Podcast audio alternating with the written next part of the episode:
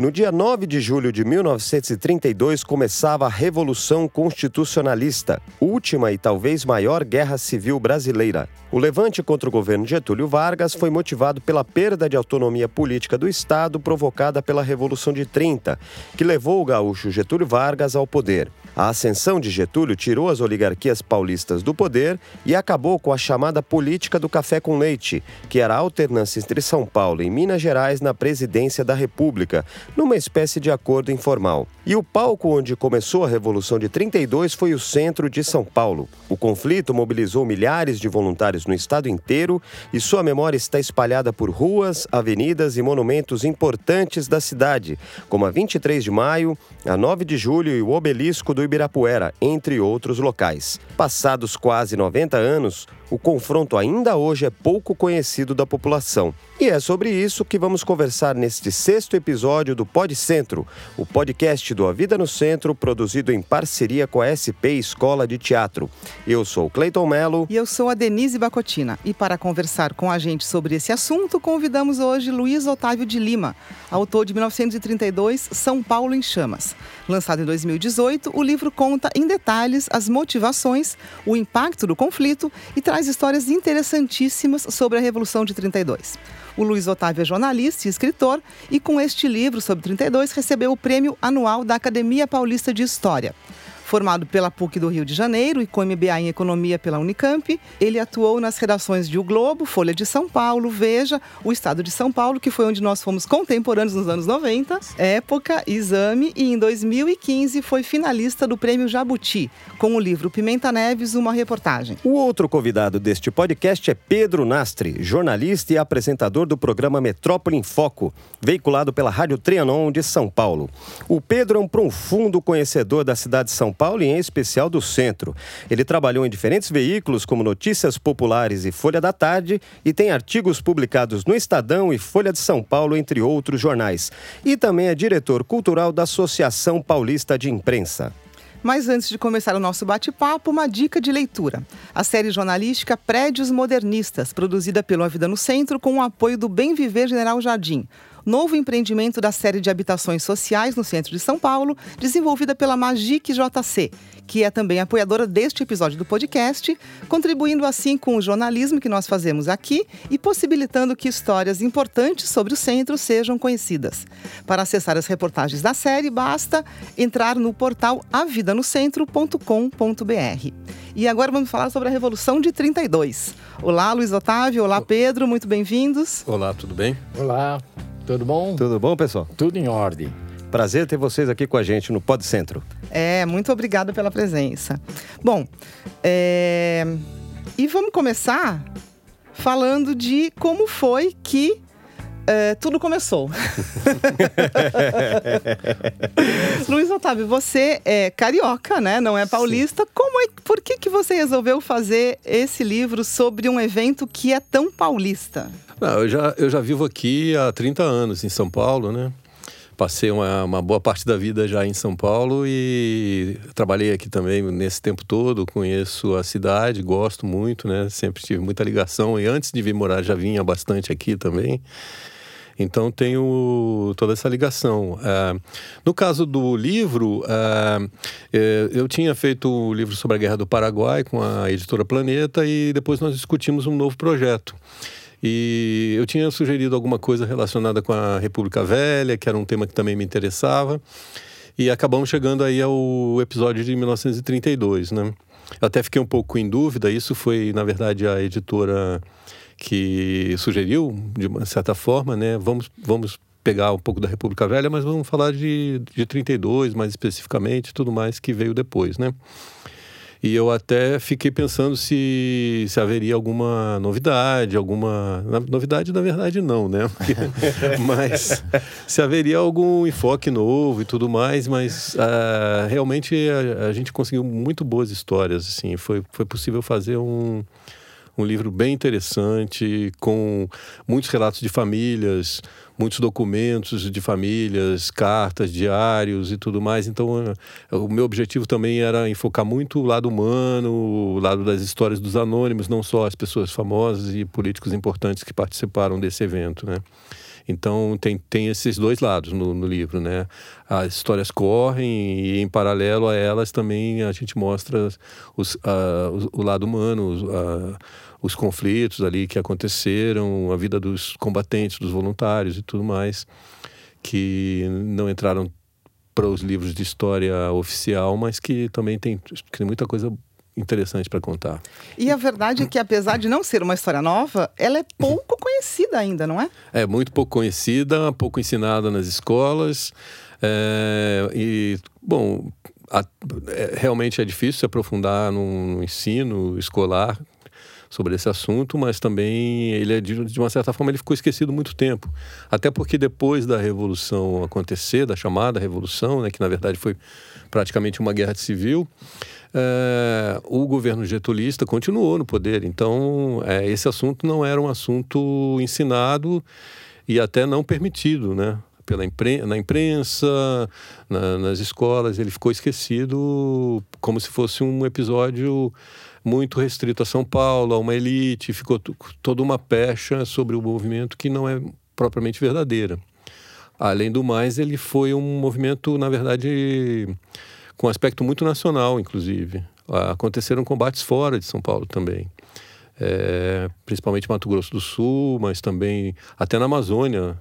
Houve uma batalha naval no Rio Amazonas ah. é, com partidários do, da, dos constitucionalistas é, com a Marinha de Guerra Brasileira. Então, é, houve uma série de, de adesões também. É, na, Bahia, a, a Universidade da Bahia teve todos os professores praticamente presos e os alunos, em grande parte também, porque eles foram solidários à Revolução Paulista, chamada Revolução Paulista, né? Porque, na verdade, inicialmente era para ter sido um movimento maior, também com Minas Gerais, com o Rio Grande do Sul. O Rio Grande do Sul, em parte, também se, se é, aderiu a, ao movimento, né? Inicialmente, o próprio governador do Rio Grande do Sul, que era o Flores da Cunha, tinha prometido apoio mas nas vésperas o Getúlio Vargas ligou para ele, se entendeu com ele, fez algumas promessas e ele acabou desistindo. Mas mesmo assim houve um movimento lá de apoio que durou algum tempo. Não, não foi não foi omisso ali o Rio Grande do Sul também com relação a isso. Só que o movimento foi esmagado lá mesmo, né? É. Bom, a gente tem ainda muito mais que conversar sobre isso, mas vamos agora passar a bola aqui para o nosso amigo Pedro Nastre que, como a gente falou aqui no começo, é um profundo conhecedor da cidade. Ou não, seja, ele bate, prof... ele bate perna por essa cidade aí há muito tempo e com certeza topou com muitas histórias aí ligadas à Revolução ou os lugares da Revolução aqui, não é, Pedro? É, sim, mas ouvindo o, o, o Luiz falar, é vivendo e aprendendo, né? Porque tem coisas aqui que já li bastante sobre 32, né? Fizemos algum, algumas coisas sobre, mas o, o Luiz falando, quer dizer, ele vem, ele vem trazer trazendo assim, é, é, não é fatos novos, né? Mas vem trazendo, vem agregando mais conhecimento aí. Eu acho isso daí muito bacana. E você falou aí, o Cleito, uh, no início, aí na abertura, sobre a API, Associação Paulista de Imprensa, que é uma entidade que ela foi criada em 1933. Ah, e por, por quê? Porque São Paulo ficou sozinho. Em 32, né, só tinha, assim, um pouco mais explícito, me desculpe aí, o, o Luiz pode até é, é, cortar aqui, mas ele tinha um pouco mais de apoio, mais de Mato Grosso mesmo, né? Sim, né? no Grosso. final ficou sozinho é, também. E ficou sozinho. Ao final do... E a ABI, que é a Associação Brasileira de Imprensa, ela simplesmente fechou o escritório aqui, ficou no Rio de Janeiro, que ela é do Rio de Janeiro, ela nasceu no Rio de Janeiro, ela ficou para lá, uma, uma, uma, entidade que hoje tem 110, 112 anos, alguma coisa nesse sentido, né? E aí os paulistas ficaram sozinhos e precisava criar alguma uma, uma, uma associação que, que se juntasse. E aí era Guilherme de Almeida, Menota de Opíquia, uh, Monteiro Lobato, Oswald de Andrade. Era um pessoal Mas... assim que não tinha muita projeção, né? Não, não, não tinha, não tinha. Foram esquecidos. É. Ninguém soube mais deles. Mas todos eles eram, eram, eram advogados, né? Mas todo advogado, jornalista tinha que ser, tinha que, não existia faculdade de jornalismo, então tinha qualquer outro tipo de, de, de, de, de, é, é, de profissão, né? Bom, enfim, eles se juntaram, olha, nós temos que pensar em criar uma, uma associação. De início foi criado o Retiro dos Artistas. Mas o Retiro dos Artistas foi fundado por 25 jornalistas. Então era, era na praia do Guarujá, ganharam um terreno de dois alqueires na praia, eh, na praia de Pitangueira, nem sei se ainda existe, mas deve existir. Se não existe, a PI tem que correr atrás. Dois alqueires eram. Né? E, mas era para 25. Não, não era bem isso que eu quero. E na hora. Aí começaram a gestar a, a, a ideia de se criar uma associação mesmo que que unisse os jornalistas. E aí, em 1933, no dia 1 de maio de 1933, fundaram a Associação Paulista de Imprensa. Então, pronto, São Paulo já tinha uma representação uh, de jornalistas. Onde era a sede, você se lembra? É, mais de, ou menos? De início foi na Xavier de Toledo, depois eh, tentaram alguma coisa com o governo, precisava de uma sede própria, e fizeram uma chantagem né, com o governo. Olha, nós somos jornalistas. Eu acho que é, Assis Chateaubriand, acho que naquela época estava aprendendo um pouco com eles como é que se fazia chantagem, né, para se conseguir as coisas, né? Porque o MASP foi criado assim. É. Mas é, fizeram uma chantagem, conseguiram um terreno na chamada Rua Livre. Rua Livre era uma rua de prostituição que o governo falou: bom, já que vocês querem um terreno, vou dar um terreno que nós temos. Era uma rua, era uma rua de prostituição que era a primeira travessa da Avenida Liberdade. Né? É, hoje é Álvares Machado, um, um terreno hoje até tem. E ali começou então a é. levantar fundos para a construção do, do. E o Estadão ajudou muito nessa época aí, porque o. A família Mesquita estava bastante Fa... envolvida, é, inclusive, né? Sempre, Sim, sempre é. envolvida e ajudou bastante aí na construção. E tem, o prédio está lá até hoje, é um prédio de 10 andares, e que eu acho que uma das coisas emblemáticas lá é que todos eles participaram da Revolução de 32, Sim. e eu acho que com um pouco de receio de que se voltasse alguma coisa, eles criaram dentro do prédio, tem um abrigo antiaéreo. Olha, um curioso. bunker que sai na igreja de São Gonçalo. Então sai por lá, passa por todinha, tá, tá lá, tá fun funcionando não, né? Mas tem, se você é, entrar pelo, pelos porões do prédio, você vai sair na igrejinha de São Gonçalo que fica na Praça João Mendes. E naquela época, São Paulo era praticamente o centro antigo e um pouco aqui dessa região da República, né? Não tinha muito mais que isso, São né? Paulo, o resto era é, muito distante. O né? centro da cidade estava muito bonito nessa época. Era uma região muito bonita. É, final da década de 20, início dos anos 30, era uma. A cidade. Auge da riqueza do café, né? Sim, a cidade estava muito bem, muito desenvolvida, muito comércio. É, até o mapping também, uma série de, de O mapping cinemas. nessa época era na Patriarca. Era no Patriarca, no sim. Patriarca. Ele tinha tido se não me engano, uma, uma sede anterior, rápido, por um tempo rápido, mas depois ele foi para o Patriarca, e ali ficou muitos anos. Então, e a cidade, você falou em abrigo antiaéreo, a cidade de fato teve algum bombardeio, é. não muita coisa, mas alguma, alguns ataques aéreos aí, principalmente no campo de Marte. Houve um fim de semana em que o, a região ali do Clube Espéria foi, foi bombardeada também. Um, acho que num sábado de, de, de, de, sol, tava, tinha gente na Emocionante, piscina né? e tudo mais. E os aviões vermelhinhos aí do Getúlio vieram aqui para a cidade, sobrevoaram e jogaram algumas bombas. Uh, e sobrevoaram também o Campos Elíseos, o Palácio do Campos Elíseos, mas não bombardearam, né? E houve, houve... muitas vítimas, Luiz? Nesses bombardeios até que não. Na cidade de São Paulo? Na cidade não. De bombardeio aéreo não. Em Campinas sim, aconteceram alguns bombardeios bem sérios, morreu um número significativo de pessoas, é, população civil ali da, da cidade, no centro da cidade e na redondeza.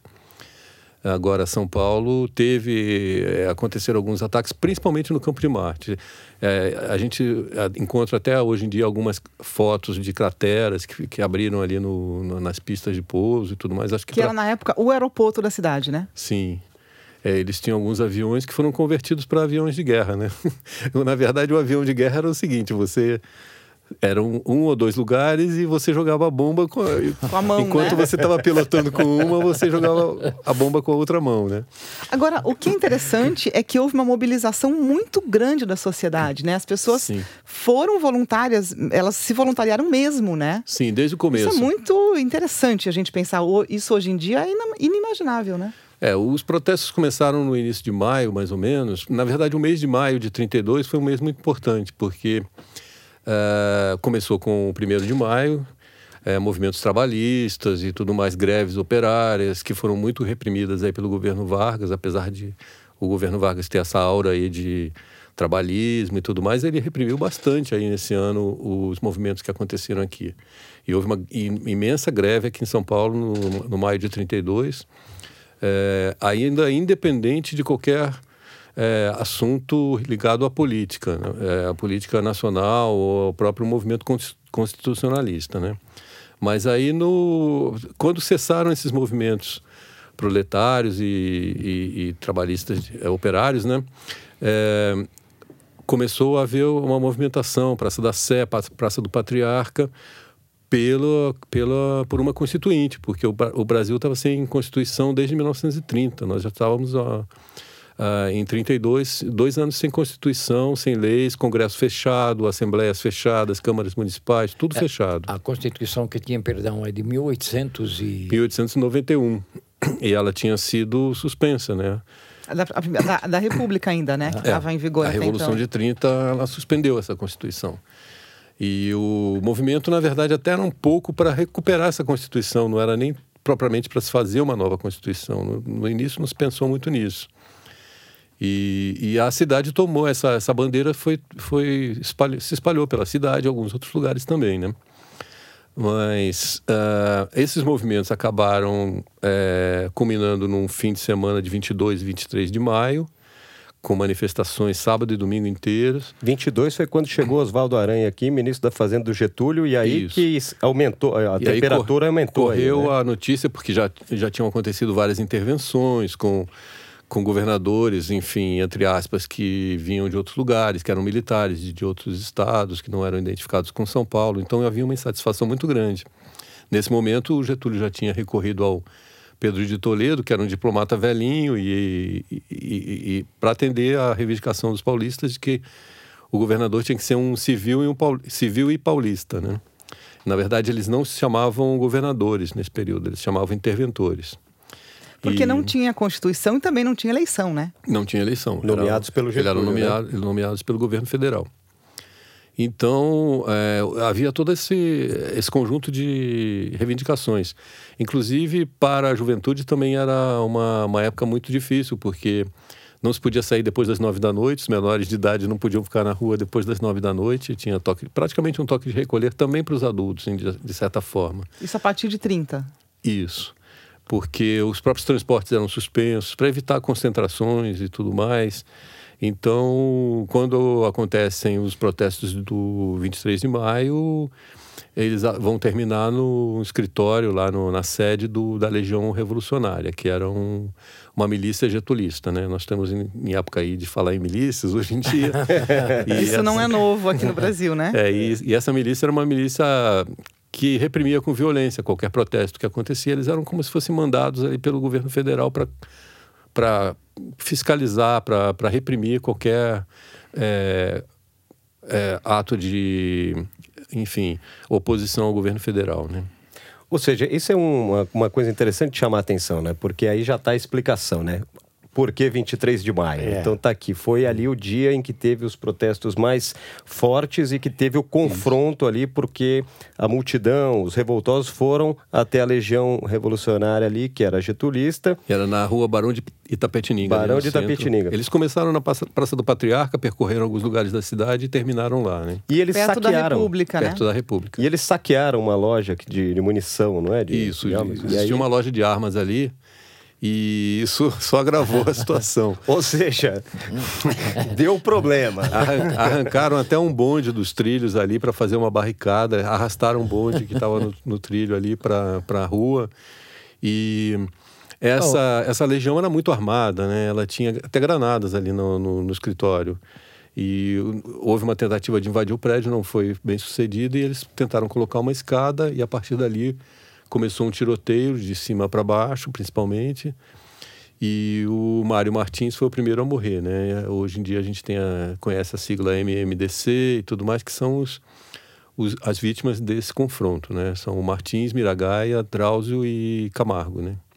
Que, que, que, aliás, era muito bom falar sobre isso, né? Porque muita gente diz, os estudantes, nenhum deles era estudante, não, né? Nem Apenas todos eram um jovens. era jovem, é. não é isso?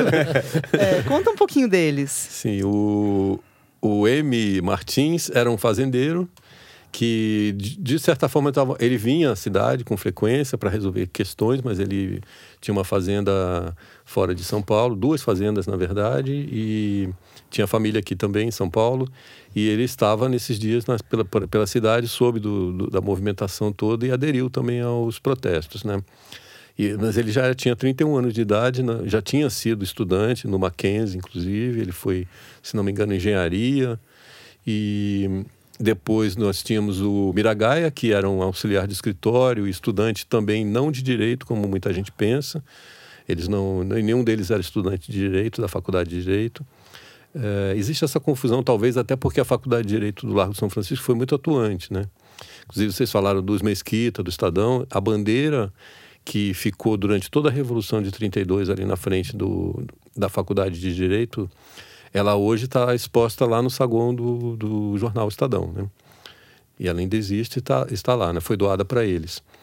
E hum, o Miragaia, então, era um estudante de 21, 21 anos, anos. Né? muito ligado ao futebol, tinha jogado um tempo e na família também tinha um outro primo que era jogador. E o... O Camargo O era Drauzio. comerciante, né? Sim, o Camargo era um comerciante já de 32 anos, com filhos, e que tinha até passado um tempo fora do Brasil e tudo mais, um comerciante muito próspero, cheio de empresas aqui em São Paulo, e que circulava muito ali pelo centro. E o Drauzio era um menino de 14 anos que ajudava o pai na farmácia e era secundarista, né? Agora tá vendo como são as coisas, né, Pedro? Aí, aí surgiu-se o mito É. dos estudantes, né? Eu acho que isso é uma coisa interessante também do papel da imprensa nesse período, que daqui a pouco o Luiz vai falar, né? O Luiz tá- Não, e aí hoje tem o MMDC, que é uma rua, e aí tem uma rua para cada um, Pra né? cada um. Tem, Ali, ali no Butantã, né? o MMDC no Butantã e tem a Rua Alvarenga. Sim. Rua Alvarenga no Butantã também. Que a Rua Alvarenga seria, vamos dizer, o quinto, quinto. atingido, que O- só o- veio morrer Isso. depois. O Ele não quinto entrou Beatle. no- O quinto Beatle aí não mas, entrou, esse- né? mas ele, ele o, o, o Luiz pode falar bem disso aí, né? Ele Rua morreu Alvarenga. três meses depois. Ele foi atingido lá. Ele era um mineiro, inclusive. O Alvarenga ele não era paulista, era o, dos quatro era o único. Mas não era do paulista. Alvarenga Ranchinho. Mas ele ficou, ele foi baleado naquele dia, mas morreu três meses praticamente depois. Praticamente no fim da guerra, né? Sim. Agora, é, o feriado é bem recente, né? Ou seja, durante muito tempo, São Paulo simplesmente não falou sobre isso, né? Como você disse, não estudou, n- não ensinou nas escolas e não se falou sobre isso durante muito tempo. Feriado foi a partir de 2004 ou 5? 2007. 2007. Pois é Sim. muito recente. Você, a que você atribui isso, assim, a partir das suas pesquisas? Isso era um constrangimento que tinha Existiu- por essa coisa de São Paulo querer ocupar um espaço ou não? É Não, porque existiu até uma, uma versão do movimento de 1932 como uma separação de São Paulo do Brasil, né? Como um desejo de São Paulo se separar do Brasil. Que isso é uma coisa que precisa ser esclarecida também, porque de fato existia um movimento separatista em 32, mas que não era exatamente ligado ao movimento. Ele era uma, algo que estava acontecendo em paralelo e muito pequeno também. Tinha um grupo que, até juristas e alguns professores, eles montaram esse movimento e tinha um jornal, uma revistinha que eles que praticamente clandestina, inclusive. E, e eles faziam uma campanha para São Paulo se separar. Talvez por isso, isso deve ter sido muito usado pelos inimigos, vamos dizer assim, entre aspas, como uma, uma um argumento para contra São Paulo, né? Agora, é, tanto não era separatista esse movimento que, se você pegar os cartões, por exemplo, muita, muitas peças de propaganda que eram feitas, é, eles trazem a bandeira do Brasil junto com a bandeira de São Paulo. Os, os cartões postais que eles criavam para os soldados, para os voluntários e soldados mandarem para suas famílias, todos têm uma bandeira de São Paulo junto com a bandeira do Brasil. É, pelo Brasil, faça-se o máximo, por São Paulo também, faça Fiat é, Exímia, né? Então, é, não existe esse espírito separatista no movimento, né?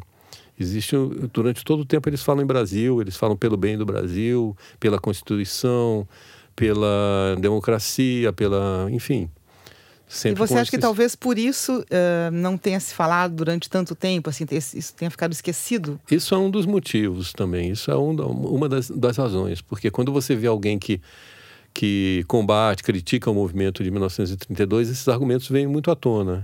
Porque, houve essa versão que ficou muito difundida também. E ele diz, é, tem muita gente ainda que fala que é, é- é o único estado né, que se comemora uma, uma revolução perdida. Como é que vocês, come- como é que vocês comemoram a derrota? Que na verdade não foi uma derrota, né? Ou foi? Não, eu acredito que foi uma, uma luta que deu frutos, né? Porque Em- daí veio a Constituição em Em 34, seguida né? houve toda uma os próprios presos e exilados pela revolução que passaram alguns passaram meses, outros passaram até dois anos fora do Brasil, né, exilados e alguns presos também durante esse tempo foram gradualmente sendo trazidos de volta e re- re- reintroduzidos na, na vida política brasileira e paulista. Houve uma Constituição Paulista, houve uma Constituição Nacional que foi feita em 1934. É, meu bisavô, inclusive, foi constituinte em 34. Né? Ele, eu tenho ainda algumas fotos e tudo dele lá no, no- nos quadros de todos os constituintes, mas é, foi importantíssimo, inclusive. Inclusive, é, introduziu o voto feminino, a, a constituinte de 34, que não existia até então. Então, houve uma série de avanços e democráticos em função desse, desse conflito que talvez não acontecesse.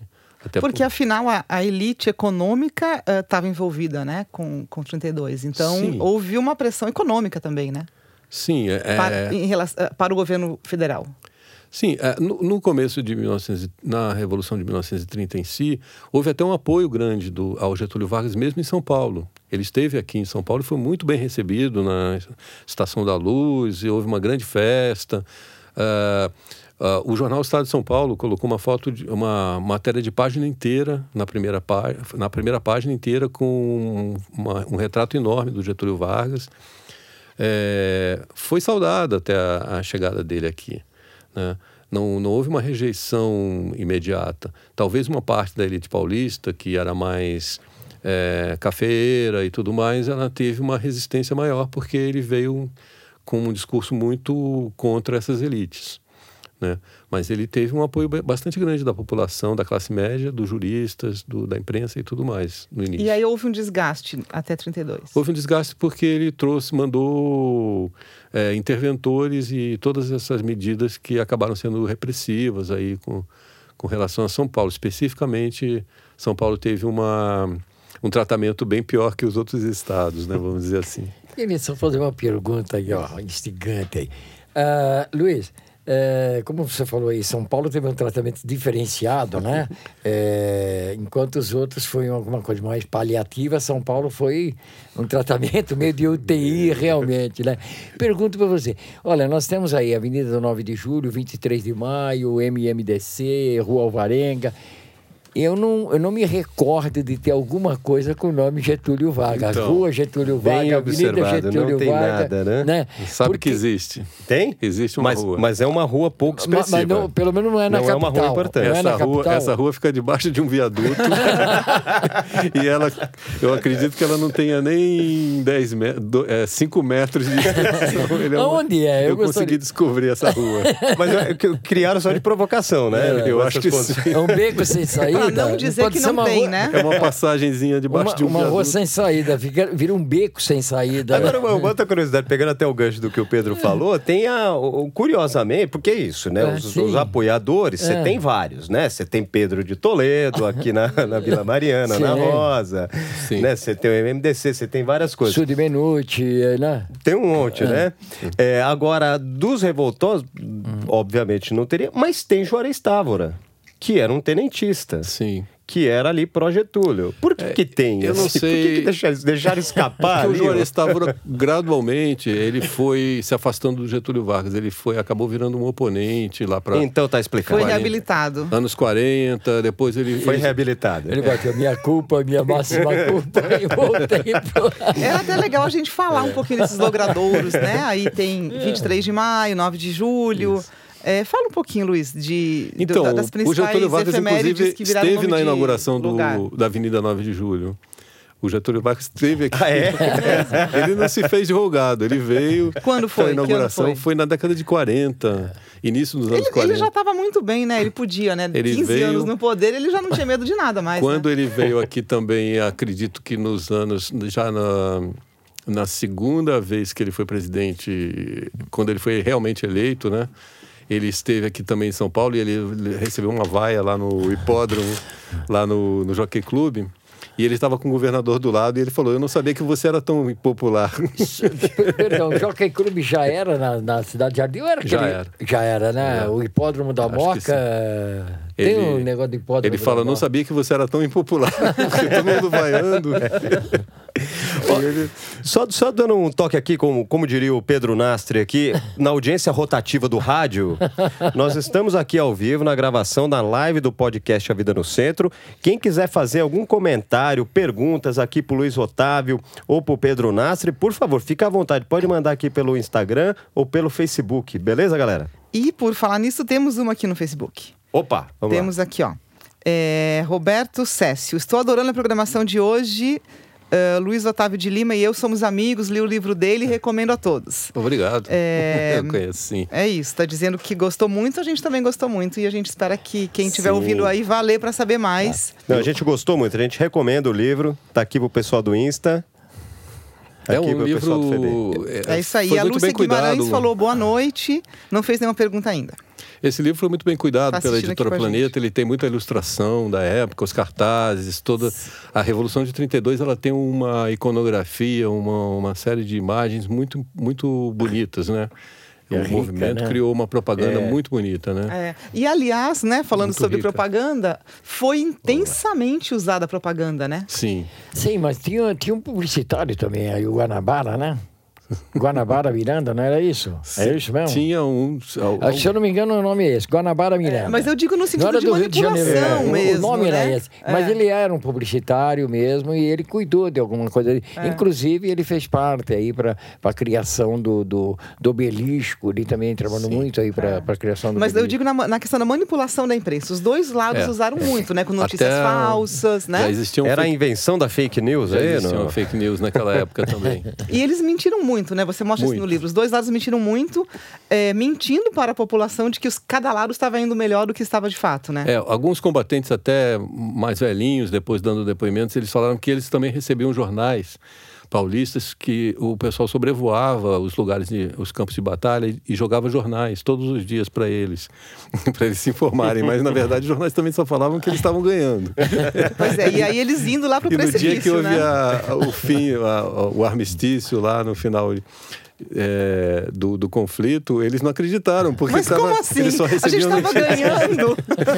Tanto que, se não me falha a memória, Luiz, no, no livro você comenta até que a- a- quando houve a derrota, né, a rendição, acho que não sei se foi no Estadão ou nos jornais, falaram o armistício Sim. foi, foi um eufemismo ali Sim, que houve uma, uma. Porque Ninguém também houve uma controvérsia derrota, né? entre eles, entre os, os líderes da Revolução, entre o Pedro de Toledo, o Coronel Krieger, cada um tinha uma ideia de não. Uns é, eram a favor de que não houvesse rendição, o, o Coronel Euclides Figueiredo, que é até pai do presidente Figueiredo, Figueiredo. já um presidente da República, o Euclides Figueiredo, que era um dos líderes militares da Revolução. Ele queria que o combate continuasse, inclusive ele continuou depois de, da, da- dessa rendição oficial, ele ainda combateu quase uma semana. Ele com um grupo de soldados dele, ele ficou percorrendo aí os lugares de São Paulo e eles ficaram foragidos depois, eles foram caçados. Foi Um uma, Don Quixote aí da turma. foi, ele não queria que acabasse mais, né? A revolução era mais. a revolução era para ter começado, na verdade, no dia 14 de julho. Esse dia 9 de julho foi, foi por acaso, um pouco. Dia 14 de julho, porque Por causa da Revolução, Bastilha. Por causa da queda da Bastilha, Francesa. a Revolução Francesa. Esse era o objetivo. Ia começar aqui, o batalhão aqui de São Paulo, da Lapa, ia, ia deflagrar a Revolução, estava tudo sendo preparado. Mas o coronel Krieger, que era lá do Mato Grosso, ele entrou num conflito com o governo federal antes da hora. Ele vinha para São Paulo depois para comandar também com as tropas dele. Não trouxe tropas, Ele brigou, mas não trouxe ajuda, é antecipou isso? e, e acabou acontecendo em 9 de julho. e Todo mundo correu para fazer a revolução às pressas. Já assim. começou? Agora, uma coisa que chama muito a atenção é justamente a adesão da sociedade, né? Então Sim. teve ah, todos os homens de todas as idades indo para o combate, né? Sim. E as mulheres se mobilizando para fazer roupa. Trabalhando como enfermeiras. É, fazer lanche, fazer, enfim, uma grande mobilização. E o que me impressiona muito é essa coisa da doação do ouro. Sim. Que ricos e pobres doavam, né? As Sim. pessoas que não tinham nada doavam aliança de casamento. É uma coisa. Todo mundo queria realmente doar isso, alguma né? coisa. Não era uma questão só de, de fazer um esforço ou de que, que a campanha tinha que insistir muito nisso. As pessoas realmente doaram espontaneamente, elas queriam ajudar mesmo. Tudo pela causa de São Paulo, né? Existia uma, um, um slogan até, né? Tudo por São Paulo e tudo mais. Então todo mundo se doava do jeito que podia, até as crianças.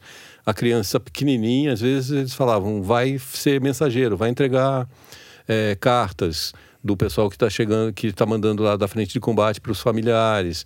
Quem, todo mundo podia fazer alguma coisa. É, muitos é, combatentes eram, eles tinham no começo, principalmente, que ah, não havia ainda um controle muito grande. É, aconteceram alguns de alguns combatentes terem 15, 16 anos, se apresentarem para combater. Depois é que eles começaram, ah, os organizadores lá começaram a proibir, falaram, não, a partir de 18 anos, não pode. é, houve um rapaz até que, que agora há pouco tempo ele ainda era velhinho vivo. Ele disse que se apresentou, não foi aceito, e aí ele insistiu tanto que falaram: tá bom, mas você só vai poder ser corneteiro, você não pode participar de nenhum combate. E ele tinha quantos anos? 15 anos. É muito impressionante isso, né? Essa coisa voluntária, uma É, coisa sim. que nunca mais a gente teve isso, pelo menos aqui. Sim, né? mulheres eram enfermeiras, eh, algumas até foram para o combate também. A Maria Esguaçábia, a Maria. Houve uma outra. Agora esqueci, o- desculpa, eu esqueci o nome dela no- nesse momento. Mas a, a Maria Esguaçábia, por exemplo, ela era uma professora do- de São João da Boa Vista. É, os dois irmãos tinham ido para o combate, ela tinha uma filha pequena, tinha ficado viúva, era professora lá na, na cidade. E ela via sempre os caminhões passando com os soldados, com os combatentes. E ela chegou um dia que ela pegou a farda do irmão que estava em casa, eh, pegou uma arma e subiu no caminhão para ir combater. Lógico que ela foi descoberta de cara, né? Mas aí levaram ela para o coronel Romão, lá, que era o, o, o comandante do batalhão onde ela estava. E o coronel Romão, e eles falaram: olha, não pode, é uma mulher aqui fardada, mas. E ele falou: não, eu, eu quero que ela, que ela vá sim porque hum, ela vai mostrar para vocês que se, se alguém não ti- tiver menos coragem que ela, entendeu? Vocês vão, vão ficar. Ah, ah, e ela fez algumas prisões, inclusive alguns. E do lado do governo, tinha também essa adesão ou eram profissionais mesmo? Eram pessoas do exército? Não, o governo federal ele, ele mandou as tropas federais que realmente não estavam totalmente preparadas para isso também. O Getúlio Vargas até em algum momento no diário ele conta que os paulistas estavam muito bem organizados, né? Porque houve uma organização imensa aqui em São Paulo mesmo, uma rede de, de organização. Todo mundo fez alguma parte, deu alguma parte, né? E, e agora ele conseguiu muito, muitas adesões também no Nordeste, né? Na região Nordeste, porque ele fazia uma propaganda lá, inclusive eh, transmitia pelo rádio, alguém falando até com sotaque italiano, como se fosse daqui de São Paulo, um imigrante, que São Paulo ia acabar com o Nordeste, São Paulo ia Ah, fake news, né? é, ia acabar com a religião católica, e era a época do Padre Cícero, aquilo ali. O Padre Cícero era vivo ainda nesse período, e era um santo já em vida e tudo mais. Então, você falar que ia acabar com a religião católica lá no Nordeste, e falava até mal das mulheres nordestinas e tudo mais. Então, mexeu com os brios do, do pessoal do Nordeste e veio muito. Muito combatente para cá também. Mas passaram muito frio nas cidades Mas aí paulistas. isso era verdade ou era mentira? Essa, essa, gravação. essa não, essa rivalidade foi inventada ou ela existia Foi inventada, foi inventada. Ela foi, foi estimulada ali com essas propagandas falsas, né? E, inclusive, saíram propagandas de que o Friedenreich, que era o grande ídolo do futebol da época, Tinha que morrido, né? tinha morrido. É.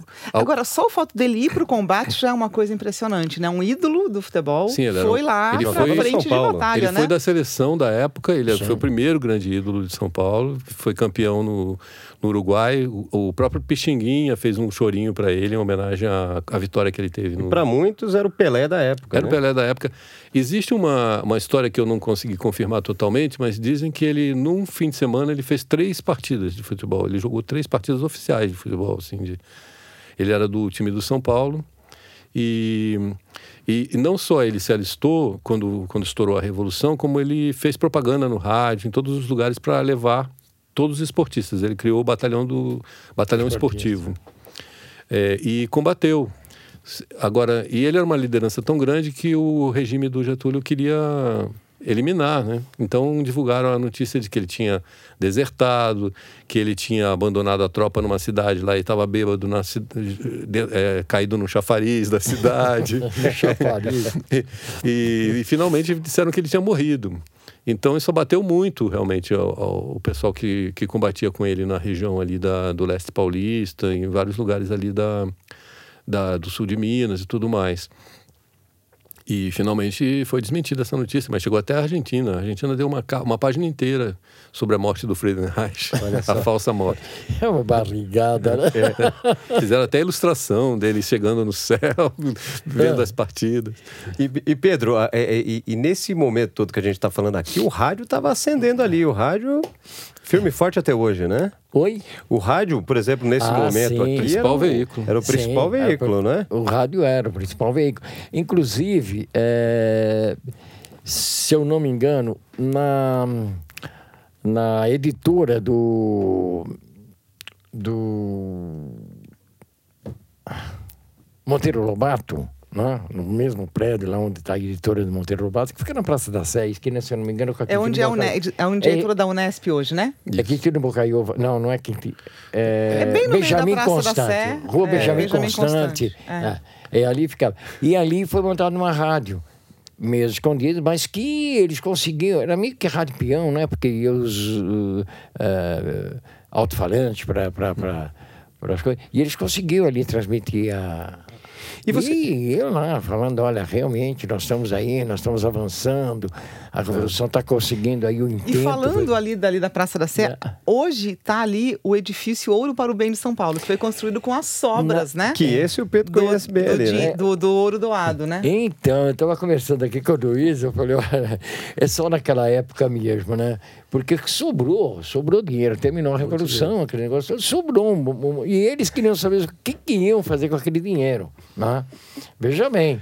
Uh, e foi a, a associação comercial que liderou essa, essa doação, essa né? Essa arrecadação e a doação, é. E aí esse dinheiro foi doado à Santa Casa. E a Santa Casa construiu um prédio que ele tem até o formato de uma bandeira, né? Ali no... E é o Do e Ouro para o Bem de São Paulo, se eu não me engano é isso, né? Edifício né? Ouro para o Bem de São Paulo. Ouro para o Bem de São Paulo, na rua Álvares Penteado 23. Uhum. É, exato, fica bem ali no Larguinho, eh, na é, rua... Na região da Sé. Ali. É, é quase na... É, sai ali na Praça da Sé, a rua é. sai ali na Praça é da naquele Sé. calçadão é. ali, né? E é, é, bem curioso, né? Para quem for lá, isso pode ser tanto um turismo, assim, porque é interessante é. mesmo. As né? pessoas passam ali e não devem se. Nem devem é porque é uma rua muito estreitinha, né? Inclusive você não é. consegue ver o prédio muito bem, né? É. Tem que. É, ele, é muito. Bem em frente a rua é muito estreitinha ali. ali. Você tem que prestar atenção, porque aí você vendo ele de, de, de fora, você vai ver que é uma bandeira. É uma bandeira assim, é, ondulando, né? O mastro da bandeira, tudo ali. e três estrelas, né? A bandeira de São Paulo. né? É uma bandeira de São Paulo. Bandeira de São Paulo. Né? E aqui no Facebook a gente tem o Pedro Mariose dizendo: boa noite, o grupo histórico Legião de 32 só tem a agradecer a esse espetacular escritor. grande colaborador da nossa história. Obrigado, um grande abraço, Pedro, pelo convite também. Muito obrigado. E o Luiz Otávio, além desse uh, livro sobre 32, também tem outros livros, né? Sobre outros momentos da história. Sim, o, a Guerra do Paraguai. É, 21 batalhas que mudaram o Brasil, 21 grandes batalhas que mudaram o Brasil, porque é a gente tem um mito que o Brasil é um país muito pacífico e não tem nada de conflito e esse livro mostra dos 21 batalhas que mostra que desde o descobrimento praticamente nós temos conflitos gravíssimos aí com muitos e 32 também é, foi uma, uma grande insurgência, né? Sim. Foi a maior da América do Sul, é isso? Desde então? Quer dizer, é a maior desde então? É, a, a, talvez a guerra civil, a maior guerra civil do Brasil, provavelmente sim. É. Né? Nós temos a Revolução Farroupilha, que durou 10 anos, né? inclusive o Sul ficou separado, com, mais ou menos independente ali, com o governo independente durante um tempo e tudo mais, mas é, como guerra, guerra civil, assim, provavelmente foi a maior mesmo. Do, e da que América o Brasil Latina, teve talvez. envolvido depois da Guerra do Paraguai é o maior conflito também, né? Que tem tropas a, brasileiras. A Guerra do Paraguai é o maior conflito da América Mas Latina. então, e depois foi essa do, de 32? Ou, ou teve ah, que o alguma Brasil outra coisa tenha no se meio? envolvido, assim? sim, com certeza. Certamente. Agora, agora tem umas coisas aí que são ah, ah, ah, é, muito legal lembrar é, sobre 32. É, nós vamos falar, por exemplo, o obelisco. Né? É tudo relacionado. é, nós Sim. falamos aqui os nomes, né? as ruas, a Sim, 23 de maio. É todo aqui. relacionado à data, A data, né? 9, 9, 6 e 32, né? 9 do 6 do 32. Se- Eles têm nove degraus ali na entrada, tem todo, todo Do uma, sete, todas né? as medidas. Oi? 9 Nove do do 7. 9 do 7, desculpe. Perdão. 9 do 7 e do 32. Então tudo tem alguma coisa a ver com 9, as medidas todas deles são assim. Eu, sei- 9, eu 7. sei que o terreno tem 1.932 metros quadrados. Exatamente, ele é todo calculado para fazer referência ao- à data do, do movimento. Agora, e é muito interessante místico que as também. pessoas não sabem, muitas não foram, inclusive, é um lugar que você pode, pode ser visitado, né? Sim. Né? Né? Você pode, tem, tem visitação lá, não é isso? Tem, tem visitação e ali tem o, o, O mausoléu, né? o mausoléu. Mausoléu. Dos heróis de 32. Os heróis de 32, é, é, os restos mortais. Ainda tem espaço ali para trazer, né? Ainda. Sim, eles geram- todo, todo ano, 9 de julho, al- alguma família participa, cede os restos mortais da- dos parentes que E- participaram. então, e entre os heróis, ali, os grandes nomes que tem lá, são 720 comba- combatentes, entre eles o Guilherme de Almeida, né? Guilherme de Almeida, logo na entrada ali você tem a. Tem. Logo na entrada. né, no salão nobre, vamos dizer Sim. assim, né? Você tem. E tem o MMDC também. O MMDC. Tá Eles estão todos lá. Tem uma, inclusive, um, um túmulo muito bonito com uma estátua de um soldado deitado, que é o túmulo dos MMDC. E, e atra... logo, logo em seguida tem o Guilherme de Almeida. Guilherme de Almeida, uma lápide lá também. lápide. O Ibrahim Nobre, que foi Ibrahim o tribuno Nobre. da Revolução, porque ele fazia os discursos mais empolgados, mais inflamados do, do- em todos os protestos, né? E ele tem lá uma lápide negra também, lá no, num lugar de destaque. É um lugar muito bonito, apesar de ser um mausoléu, de ser um local de, de restos mortais e tudo mais, não tem nada de, de, de deprimente. É um lugar muito bonito, com, com, com ilustrações nas paredes, é, poemas também que estão ali do Guilherme de Almeida e outros, outros textos também que falam da- das lutas paulistas em outras épocas. É um lugar que vale muito a pena conhecer. Está muito bem conservado e passou por uma reforma muito grande. E, e- e aproveitando esse gancho, tem alguns lugares aí, né, que são é, pontos, podemos dizer assim, se não turísticos, mas pelo menos para lembrar a, a história do 9 de julho, como o obelisco aqui que já foi comentado. Mas temos alguns outros, né, Pedro? Você também podia comentar isso. Ó, a Praça do Patriarca é um desses lugares, o Edifício Ouro para o Bem de São Paulo é outro. Temos o Palácio Campos Elíseos, antiga sede do governo, Do que governo naquela estadual, época era é. o governo estadual, né? Temos aí tudo aqui no centro, ex- exceção do, do, do Ibirapuera, do, do obelisco, o restante está tudo aqui no centro, praticamente. Mas, mas você pode encontrar também algumas coisas inusitadas, para quem não conhece. Na, no, tem um museu que pouca gente conhece, que é o Museu da Santa Casa. Não sei se você já conhece, já foram ao Museu da Santa Casa. Não. Não. A Santa É na Casa Santa mesmo. Cecília, né? Sim, mas o museu, como é que era? É um museu, um museu da Santa Casa. Então você chega ali, é, tem ali as macas antigas, tem a roda dos, dos rejeitados lá, que punha as criancinhas antigamente, você Pra virava adoção, a roda né? para adoção. Então, a mãe solteira largava a criança, e, né? E elas ficavam. E tem os livros que trazem ali a entrada dos feridos. Então, vinha o nome da pessoa, da onde ele veio. Então, você tem ali O histórico. entrada, um histórico, né? É, como tem, a Santa Casa, ela tem essa. É, é, que aí, só fugindo um pouco de 32, mas ela tem é, é, nesse livro a entrada até de escravo. Tião, eh, escravo do, do senhor fulano de tal, que deu entrada com. Estava lá. eh, ou, ou foi açoitado, né? Estava todo Uhum. machucado, alguma coisa assim, mas eles davam entrada. Ah. E a mesma coisa aconteceu em 32. Então, É iam porque a Santa chegando- Casa é um dos, um dos lugares mais antigos de São mais Paulo. antigos, Uma mais das antigos construções mais antigas aqui de São É, Paulo. porque ela nasceu, na verdade, ali próximo, naquele mesmo terreno que era do. onde está o, o prédio ali do, do, do, do Ouro para o Bem de São Paulo. Ah, era ali no centro, perto da Sé. Casa, a Santa Casa nasceu naquela região, para depois ela, depois ali com, com Coronel Arouche, isso aquilo que cedeu o terreno para eles construírem uhum. a Santa Casa naquela região. Uhum.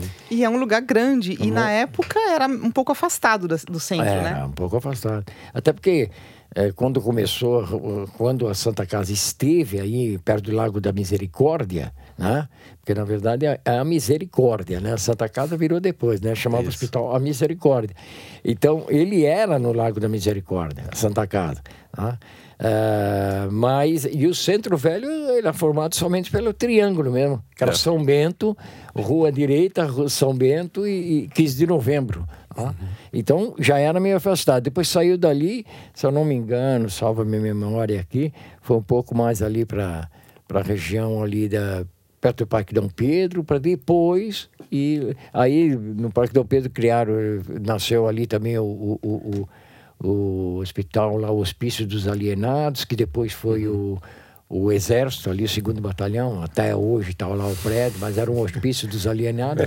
Mas depois ele foi lá, foi para a chácara, foi aonde foi cedido do, do, do, do, do é, dos Aroche lá, da família essas, dos Aroche, essas cedeu aquele foram espaço. muito, foram todas quase né? é, doações, né, de famílias. For, foram doações. Importantes aí de São Paulo. É. Agora, tem, tem uma outra coisa curiosa também sobre a Revolução, que ela começou né, no dia 9 uhum. de, de julho, na rua Sergipe, número 37, Sim. aqui em Higienópolis. Como é que era a senha e contrassenha, Luiz? Era é Sergipe. Conta essa história aqui E a contrassenha 37. Ou seja, o pessoal chegava lá para. Vamos saber se essa aqui é da nossa turma mesmo. Como é que era? então, é o próprio Coronel Euclides Figueiredo, que estava organizando o movimento, fazia as reuniões lá. Né? E, e era rua, era. para quem chegava tinha que dizer Sergipe. É, e responder, respondiam 37, né, também. Tem um, ponto, tem um local. Ponto, era o local ali da, das conspirações ali, né? As reuniões, um local, a preparação, né? Tem um local de, de interesse também aqui para sobre 32 aqui no centro da cidade, na Sé, na Rua Benjamin Constant 58, que é o Instituto Histórico Geográfico, Sim. onde que tem um recebeu o grande acervo da família Celestino Borrou. Eles eram colecionadores de tudo sobre 32, desde fardas, equipamentos, que também armas. tem um museu fantástico lá, é, né? Então, eles doaram todo o acervo que tinham é, para, para o Instituto Histórico e está em exposição lá também. Ah, está em exposição, conhecer. pode ser Sim, visitado. Pode ser visitado. E você podia aproveitar, Luiz, falar de outros lugares. Aí está chegando aí o feriado 9 de julho tal. Quem quiser aproveitar e conhecer, além de ler o livro, conhecer mais sobre essa história em loco. Onde que a pessoa pode Olha, ir para vivenciar essa história? Um, que, um dos os lugares, é, provavelmente não no dia 9 de julho, porque esse dia vai estar bem ocupado lá, que é o obelisco, né? obelisco. Tem muitas cerimônias ali acontecendo no dia e todo, tudo acontece ali ao redor do obelisco. Mas vale muito a pena, está muito bem conservado. E é, acredito que a entrada é franca, não tem. Eu já fui algumas vezes lá e não tem nenhum, nenhuma cobrança, enfim. A visitação é aberta ao público e, e, é muito bonito, vale a pena conhecer. Muita gente nem sabe que tem relação com o 9, com a Revolução de 32, aquele monumento ali, passa toda hora e não sabe. É, deixa eu ver. Ah, os lugares aqui do centro, eles têm muita relação, né? A própria... Eu estive há pouco tempo na Barão de Tapetininga, é, até para fazer também uma outra reportagem e o lugar onde existia esse, essa legião revolucionária não existe mais. É um outro prédio, foi construído no lugar, era um casarão de seis andares e construíram um já prédio maior. Né? Muitos lugares já não existem mais, né? Mas... Dá uma olhada no Lago da Misericórdia ali, né? Na, na para ver ali o prédio, né? Pelo menos o é. edifício é. ali do o ouro. É, o, agora, a faculdade do Largo de São Francisco, a faculdade de Direito, foi importantíssima, né? Eles transformaram, inclusive, alguns lugares ali em eram juntas de alistamento, mas também tinham algum alojamento para quem estava chegando de algum lugar fora de São Paulo. Era recebido e depois despachado para alguma zona de guerra, né? vamos dizer assim, entre aspas. Aí, ah, um lugar muito interessante também é o mercado municipal. Ele, na época, ele estava recém-construído e ele mal Era... abriu, ele foi transformado em, em ah, alojamento e é. centro de treinamento para os soldados, né? E, e, dizem lá que alguns soldados atiravam nos vitrais lá para praticar o tiro, tinha umas pessoinhas lá desenhadas e eles atiravam para praticar. Não sei se isso é lenda ou verdade. Vitrais, né? Tiveram que reconstruir alguns, reconstituir alguns vitrais ali, restaurar. E por falar em mercado, a economia Bom, a revolução durou aí poucos meses, né? Acabou no fim, no começo de outubro, né? Sim. Mas uh, foram meses muito intensos e todo o esforço, toda a economia ficou voltada para o esforço de guerra, né? É, as indústrias pararam, né? Começaram a produzir coisas que se usavam no campo de batalha, né? Cantil, munição, enfim. Sim. Como é que foi assim? Parou tudo? Ficou Sim, o estado todo voltado para isso? Fábricas Matarazzo faziam capacetes, faziam equipamento de guerra. É, a fábrica Lorenzetti também, até conversei com um descendente do, do fundador Lorenzetti lá, que era uma, na época nem era fábrica de chuveiros, era uma fábrica de parafusos, a Lorenzetti originalmente, ele estava me contando. E também entrou nos forços de guerra para fazer capacetes, fazer uma série de equipamentos de, de metal, né? É, as fábricas todas entraram também entraram também nisso, né? As mulheres montaram centros de costura para fazer as fardas dos que eram milhares de fardas, né? Foram, foram produzidas ali em poucos dias, inclusive. Se a gente pensar bem, em, na primeira semana já existia um esforço de guerra imenso, né? Claro que houve uma preparação, esse movimento existia uma certa conspiração para acontecer por um tempo. Quando, que ele foi, quando foi decidido ir para luta mesmo e, e até o, com, com, que antecedência antes Quando aconteceu o 23 de maio e as mortes dos dos mártires ali, vamos dizer, do, do 23 de maio. No dia seguinte já estava sendo combinado uma sociedade secreta naquele momento que começou a, a, existir em vários pontos da cidade para se organizar para alistamentos, para treinamento, para estratégias sendo, sendo, pensadas e tudo isso. Então, quer dizer, a revolução. Um mês e meio, né? De a revolução foi 9 de julho, mas ela, ela veio já, inclusive, da sociedade civil. Ela não era de, de um grupo militar. Ela não surgiu de um grupo militar. O, o grupo de juristas e pessoas médicos e pessoas assim proeminentes aqui de São Paulo, comércio e tudo mais, começaram a se organizar para fazer esse movimento. E aí sim eles agregaram o próprio exército que existia aqui, a força pública, que é a polícia militar da época, né? E foram criando essas adesões, quer dizer, então não foi da noite para o dia também. No dia 9 de julho houve uma distribuição de armas para quem fosse voluntário e tudo mais, mas já existia algum planejamento. E, e você, depois do livro, eh, foi dar palestras em muitas escolas, né? Imagino até que em outros locais também. Que ambiente você encontra? Que tipo de conhecimento e, e interesse você encontra nesses Olha, lugares? existe um interesse muito grande, cada vez maior, está aumentando muito, né? Estive aqui no sul de São Paulo agora há duas semanas. É, eles fizeram uma semana de 1932 com, com, com as escolas todas do, do, do da região. Uh, Itapeva né, promoveu isso e eles pegaram escolas de não só escolas públicas, né? Sim, as escolas públicas sim, inclusive as mais distantes vieram para para ouvir as palestras, para participar, para ver as exposições que eles montaram. É, a cidade de Bauru contribuiu também com uma exposição muito bonita que eles montaram lá, imensa. E, e, e a partir dali, eles também ele, e, e convidaram também escolas particulares da região. É, não foram só as escolas públicas né, que, que ficaram, tiveram prioridade, mas participaram dos eventos também. Tenho ido, fui a São Ju, José dos Campos, né, e lá eu fiz um, participei de um evento que durou um fim de semana, que foi especificamente sobre a Revolução de 1932 no Vale do Paraíba. Né? Existia um interesse muito grande deles de conhecer o que aconteceu lá, lá foi uma frente de batalha violenta, muito pesada, com canhões que foram trazidos, inclusive, de navios de marinha, canhões imensos, é, para combater os paulistas. Então, a resistência lá foi muito forte e as cidades foram muito bombardeadas, muito afetadas, tanto por, por terra quanto por ar, inclusive. Aconteceram bombardeios muito sérios ali naquela região. É... Professor. Diga lá. É, você viajou aí por, por várias cidades, né? Onde aconteceram os conflitos, tudo. Existe gente ainda procurando bombas, procurando... Totalmente, direto. Tem, tem muito garimpeiro atrás disso? Ali na, na, na região de, de de Itapeva e, e, região, eles fazem isso praticamente todo fim de semana. Eles, e eles descobrem coisas todo fim de semana. Fazem coisa. escavações, fazem é, grupos que vão, adultos, crianças, todos vão procurar coisas e tudo mais. E para onde é... vai isso? Tem alguma organização assim, ah, de para um museu ou as pessoas eles guardam? Montando, eles estão montando exposições, mostras sobre isso, com esse material. É, aconteceram também alguns fatos até tristes, né, trágicos com relação a isso, porque é, eu descobri um caso de uma família no sul de Minas, na, na divisa sul de Minas São Paulo, que achou uma bomba isso algum, algum tempo depois da Revolução terminar, né? Já faz muito tempo, foi naquela época, mas, mas já depois de um tempo da Revolução terminar. E o, o pai e o filho descobriram uma bomba lá que, que não estava detonada, levaram para casa e um dia eles martelaram essa bomba. Nossa. e a bomba explodiu na sala deles. E morreu, ah, não sei se morreram, Nossa mas ficaram feridos lá porque porque esses artefatos às vezes explodem, né? Claro. Eles, eles, ficaram sem detonação, mas.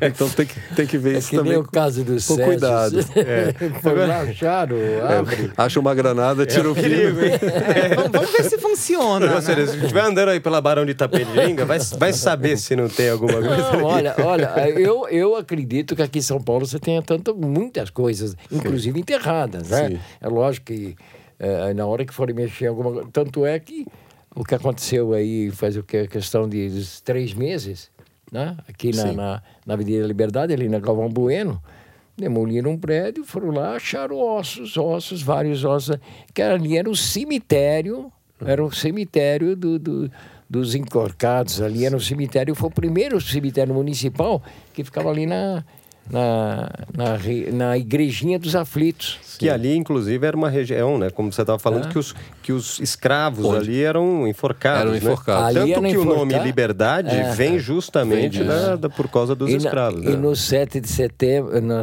na, na 7 de setembro, né? Praça 7 de setembro, que é um pouco antes ali, é, ali era o, que eles iam ser açoitados. Depois Sim. os enforcados eram um pouco mais era à frente. E a Rua Livre era ali. E você tem aqui, aqui em São Paulo, capital, você não vai ter tantos vestígios de combate de 32, Sim. mas você vai ter de 24, de 1924. Sim, 24 a cidade foi realmente. Que realmente você vai encontrar, procurando, as pessoas vão encontrar. A região coisa. do Brás foi muito atingida. Muito né? atingida. Ah. A cidade foi seriamente bombardeada. Uma, a, a, mais da metade da população saiu da cidade durante aquele período de 1924. E a cidade estava no auge, né? Sim. Então é. houve uma fuga em massa, porque os bombardeios foram muito sérios.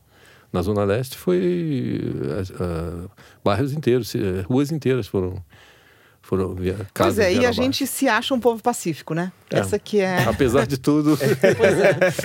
Eu acho que é se achar pacífico é pela falta de conhecimento, né? Porque a história não é nada pacífica, né? Pois é, não é, né? Mas é, de qualquer forma que a gente aprenda, né, com ela. Exatamente. É, para isso que, para isso que é, é importante, é, é né? Que é o ensino da história, né? E, e já até para tentar fechar um pouquinho essa história, é, Luiz Otávio, e depois gostaria que o Pedro também dissesse as suas impressões aqui. É, o, até já li o Boris Fausto, historiador importante, um dos principais conhecedores desse período todo, da Revolução de 30, é, e desse período todo que culminou com 32.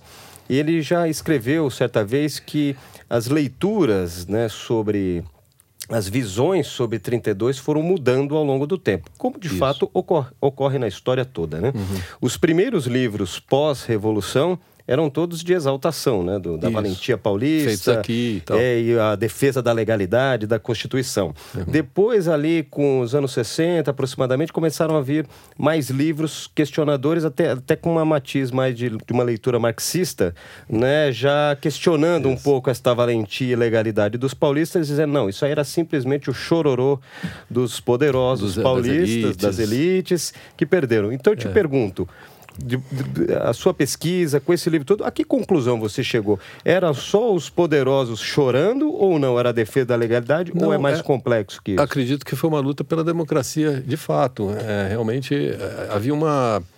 A, a população estava farta já, realmente. Não era só em São Paulo. É, mas a população estava farta, realmente houve uma. Porque houve uma mobilização de todas as classes aqui em São Paulo, não foi da elite só. Sim, a elite organizou, mas é uma elite que não era nem dos superpoderosos, vamos dizer assim. Era uma elite de uma classe média, de uns profissionais liberais, do povo mais esclarecido, da uma parte mais esclarecida da população e atuante, né? organizada também, uma organização da sociedade civil, que começou a puxar esse movimento. Mas depois a população veio toda e com muita com esse ob objetivo de democracia mesmo, né? O próprio Boris Fausto, ele é um, ele hoje em dia é um defensor da Revolução de 32. Paulo Sérgio Pinheiro, que é um homem de esquerda, é, ninguém pode dizer que ele, que ele é um direitista ou um defensor de elites. Ele fala que a que, a, que o Brasil precisa fazer as pazes com a Revolução de 32. Ele já falou isso também, porque por um tempo aí a esquerda, inclusive ele fala, a esquerda também tem que fazer as pazes com a Revolução de 32, porque não foi um movimento negativo. É, houve uma, um, um, aspecto democrático muito importante, uma luta por democracia muito importante que precisa ser valorizada, né? E inclusive havia muitos imigrantes em São Paulo naquela época, né? Muitos. Uma parcela muito grande. E eles também foram para a luta. Foram. Uh, houve um, até um grupo de russos, que se a gente lembrar, a Revolução Russa, a Revolução Soviética, ela tinha acontecido não fazia muito tempo. Então tinha um grupo de refugiados russos que viviam aqui em São Paulo e estavam muito pobres, mas eles chegaram a fazer, a combinar na comunidade deles que eles passariam um dia é, sem uma refeição e sem, enfim, eles abriram mão de uma série de coisas uma vez por semana para fazer uma doação de alimento, de tudo mais para o pessoal que estava na frente de batalha, né? Incrível isso, né? Essa eram... mobilização realmente é uma coisa e muito nem nascidos no Brasil eles eram. Então, quer dizer, eles aderiram também esse espírito que, que tomou conta de São Paulo. E o direito ao voto das mulheres e dos estrangeiros também, né? Sim. É, do, dos filhos, veio nessa Constituição de 34, né? Veio. Essa Constituição ela foi bem avançada. Essa Constituição de 34 foi bem avançada. Infelizmente, ela durou pouco, né? Ela é. foi é, eliminada durou em 1937. É. Em 1937, o Getúlio Vargas extinguiu essa essa. Ou seja, São Paulo conseguiu conter Getúlio Vargas por um tempo. Eu né? acho que ela estava muito democrática para o gosto. Na época, né? É. Agora, eu acho também que, é lógico, houve aí uma exaltação muito grande no início, né? Sim. Exaltava os paulistas como heróis, né? Os, o, o, o, o, restante do país era um bando de covardes, né? É. Que não quiseram se juntar aos paulistas. Então, olha é, perdemos uma batalha, mas não perdemos a guerra, ah, vamos ganhar a guerra, vamos a Constituição, e conseguimos a Constituição, é lógico, como você mesmo falou, perdeu, é, depois ela acabou sendo extinta aí, mas que trouxe toda essa, essa essa talvez é, até uma reflexão, né? O voto das mulheres, o voto dos estrangeiros, que hoje, hoje uhum. tudo isso aqui é, é possível. Mas é, não exaltando demais, né? Sim. Mas realmente, realmente eu acho que eh, lutaram por aquilo que acreditavam. Sim, né? eu acho que o espírito e, da época também é. tomou conta de tudo em São Paulo. Eu, eu no outro dia estava entrevistando um senhor que eu eu estou fazendo um fiz um livro sobre o trabalho dele e, e também estava gravando em vídeo um documentário sobre ele e ele tem 98 anos e ele estava. eu perguntei para ele em um determinado momento: o senhor lembra de alguma coisa de 32? E na mesma hora ele se animou, ele começou a falar que ele era menino, criança, mas ele saiu de arminha, de farda, do centro da cidade, desfilou, e que isso, que aquilo. E ele contou a história toda, que como foi aquele ambiente. Impressionante, uma coisa que está aí é, e, esse, e essa, Tomou conta. E essas pessoas que viveram 32, é, hoje dá para se contar quase que nos dedos, né? Sim. Ah, e o que é interessante é que essa, a, os ícones é, da Revolução de 32, né? Estamos falando dos cartazes, né, o capacete, viraram ícones retrôs, ícones é. vintage. É. Então hoje a gente encontra, por exemplo, as barbearias, que a gente vê aí, já, ah, tem, um, já tem uma cultura aí de, de barbearias é, de uns 10 anos para cá aproximadamente, todas elas, ou a maioria. Elas misturam um pouquinho, né? Porque elas então, são anos 50, mas com o nome então, 9 de julho. Mas né? é isso. Tem uma misturadinha porque, aí, né? Então, mas é porque todas elas estão é, na linha retrô. Uhum. E dentro do retrô, tem uma parte que fica na linha do, do, do, do rockabilly tal, mas muitas delas têm lá os ícones de 32. Sim. E eu já fui em várias, inclusive. É engraçado como virou um ícone tá, pop aí, é, né? Eu acho que o movimento de 32 ele está voltando aí com uma força muito grande na, na, na imaginação das pessoas, na, no, no, eu tenho visto uh, pessoas que fazem coleções, que descobrem é, objetos, até se fardam. Agora mesmo no dia Não, 9 de julho sim. tem um grupo enorme que vai, que vai montar um acampamento lá no, no Ibirapuera, com o pessoal fardado, ah. com toda a reconstituição. Eu né? estava comentando aqui, você conhece a, a Camila Judici? Sim, isso. Ela faz umas pinturas assim, sensacionais, sim. retratando 1932. Inclusive, ela está dando aula para os magistrados, aula de pintura. E, e, e, é bom lembrar, não sei se você chegou aí, mas naquela naquele júri simulado que acontece. Ah, eu fui no, sim, no, no, Tribunal de Justiça. No Tribunal de Justiça. Vai sim. todo Vocês mundo a foram? caráter. O, já Luiz foi. já foi. Você já foi já também, Pedro? Vão a caráter e tá fazem ali, uma encenação. Fazem uma encenação e tem um e, e, e o resultado acharam, varia ano a ano, não? Varia. Varia. varia. E eles acharam, eles conseguiram achar o, o, o, o, inquérito, que não foi concluído o inquérito de 32, que estava esquecido. Isso, Sim. veja bem, um inquérito que foi, abriu um inquérito na delegacia, do, mas ele estava esquecido. Ou esquecido, estava largado. Uhum. Eles recuperaram aquilo e hoje eles trabalham. E aquilo abriu assim espaço para se ver várias Sim, coisas. Né? Exatamente. Né? E é, é, é sensacional, não? Exatamente. O, o Roberto Toninho Epi também, que é do Instituto Histórico Militar, ele está organizando um evento enorme agora para dia 9 de julho, com o pessoal que vai fazer encenações, vai fazer uma série de é. eventos lá no, durante o, as comemorações. É muito importante, porque através dessa coisa meio lúdica, né, uhum. se, se aprende a história, né? Que é uma coisa eu, fundamental. Tem algumas pessoas, eu já vi ali no, nos desfiles, ou mesmo gente que não ia desfilar, mas que vai com a família. Eu já vi o pai, a mãe e a criança e o cachorro com fardas de 32. é isso aí. Olha, a Denise tem, teve muito papo aqui. Dava, daria para ficar ainda horas aqui com, é, com o Pedro e com o Luiz Otávio, né? Muitas histórias quando, muito interessantes. Não sei quando vai acontecer o novo júri simulado, mas ele é fantástico. É fantástico. Deve estar por agora. Tem uma concorrência de advogado, todos querem ser o advogado de defesa, o advogado de acusação. É um júri mesmo, tem lá o juiz e... Vale a pena ir lá ah, também Vale a pena, é muito tá aí uma bela legal. dica, hein? É. Quem não conhece, eu não sei qual é a data, mas olha, depois eu passo aí para passar aqui pro Pro, Quando você souber, pessoal, conta pra pro... gente que a gente vai noticiar Sim, aí. Vai ser, Vamos compartilhar a informação. Aqui, ó, é. Acontece no centro da cidade, pois no é. Tribunal de Justiça. Sim. Tá aí a dica para a vida no centro, hein? Pois é. Vamos colocar lá, interessante mesmo. É, é isso, e é né, um Denise? jeito interessante de, de, aprender e praticar a argumentação, né? Sim. É. Bom, gente, gostaríamos muito de agradecer ao Luiz Otávio, Pedro Nastre pela presença aqui. O papo foi saborosíssimo. Muito, muito né? obrigado muito pelo bom. convite, foi excelente pra, também. Bom, e obrigado aí, obrigado pelo convite aí. É sempre um prazer estar aqui ao lado de vocês, falar de subcentro. Eu falo um pouco sobre daquilo que eu realmente gosto. E o Luiz aí, que ele é fantástico, fantástico. Eu tenho o livro dele, devorei. Ah, mas é fantástico. E fica a dica novamente para todo mundo que está ouvindo o podcast agora.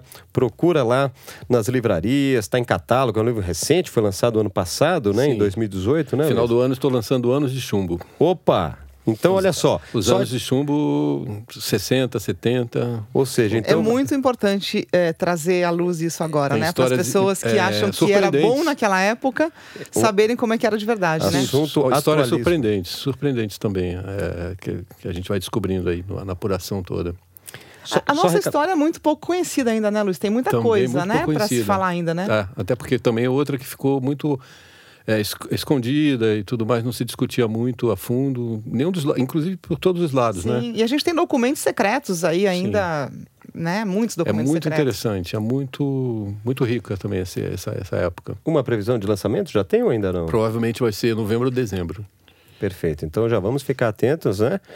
E fica a dica para todo mundo: 1932, São Paulo em Chamas, Luiz Otávio de Lima, editora Planeta.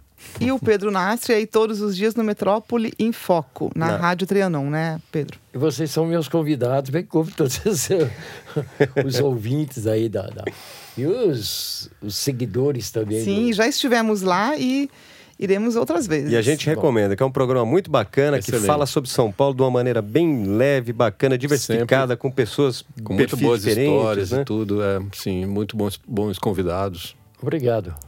É isso daí. Só te agradecer. Sim, é verdade. Então é isso. Muito obrigada a vocês e a vocês aí que estão aí com a gente aí na live. Muito obrigada. E quem não está na live, a gente eh, pode ouvir, vai estar ouvindo isso aqui no podcast, né? E aí tem outros aí, assina o canal. Exatamente. Você pode ouvir o nosso podcast pelo SoundCloud, Google Podcasts, iTunes, no Spotify e também no portal avidanocentro.com.br.